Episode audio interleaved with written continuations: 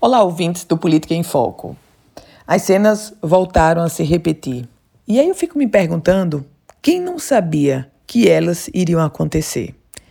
Na Praia da Pipa, em alguns pontos do litoral do Rio Grande do Norte, de uma forma geral, as cenas de grandes aglomerações foram constantes e chocaram a população de uma forma geral nesse feriado, nesse que seria de carnaval, mas teoricamente não houve carnaval. No caso específico da Praia da Pipa, todos nós sabíamos que, iria, que iriam acontecer aquelas cenas, aqueles fatos.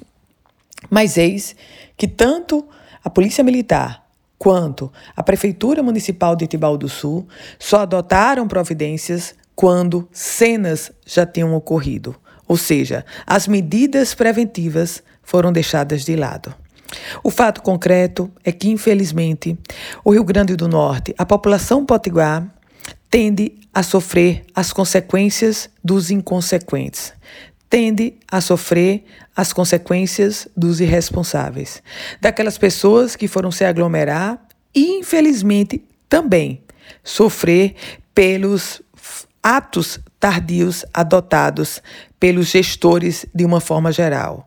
As cenas eram mais do que previstas, os fatos idem, e eis que tudo chegou tarde para uma necessidade de uma pandemia onde precisamos estar sempre à frente e não correndo atrás.